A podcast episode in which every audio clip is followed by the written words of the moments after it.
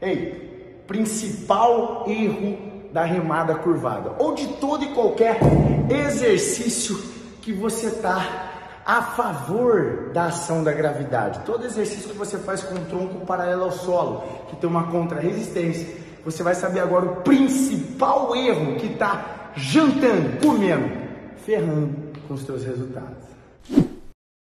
Entende uma parada? Em um minuto eu vou te explicar qual é o principal erro da remada curvada. O principal erro aqui, ó, não é você pegar pouco peso, não é você não comer antes, refeição pré-treino, se você está tomando bomba. Não, não, não, não. O principal erro é você, simples, simples, simples, não explorar a fase concêntrica e excêntrica do movimento. É mesmo, é? Ponto. É batata. A maioria das pessoas faz esse movimento assim, ó. Ó, usando uma força elástica. Quem nunca viu alguém na academia? Girando o tronco. Ó, isso aqui o músculo não está usando. Eu estou usando a força de rotação, que é a mesma força que eu uso para dar o soco. O soco não é feito com músculo. O soco é feito a rotação de tronco. É mesmo erro que você está cometendo aqui. Ó. Então, para isso não acontecer, dois, qual é o problema do erro? Qual é esse problema desse erro? O fato de você estar a favor da gravidade faz com que quando você faça esse movimento na volta, nós temos quatro fases de execução nesse movimento: fase concêntrica, pico da fase concêntrica, fase excêntrica e pico da fase excêntrica.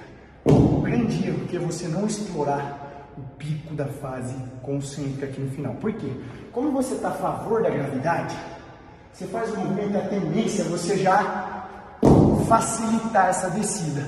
Por isso, você pode não estar tá tendo resultados a nível de desenvolvimento de cintura escapular, reomboide redondo maior e menor, trapézio fibra média, que é essa musculatura central do teu dorso, justamente porque você está negligenciando esse momento tão importante da execução. Então, para isso não acontecer, o que você vai fazer? Os próximos três semanas de treino, você vai fazer um movimento com controle maior na fase pico da fase concêntrica e controlando um pouco mais a fase excêntrica.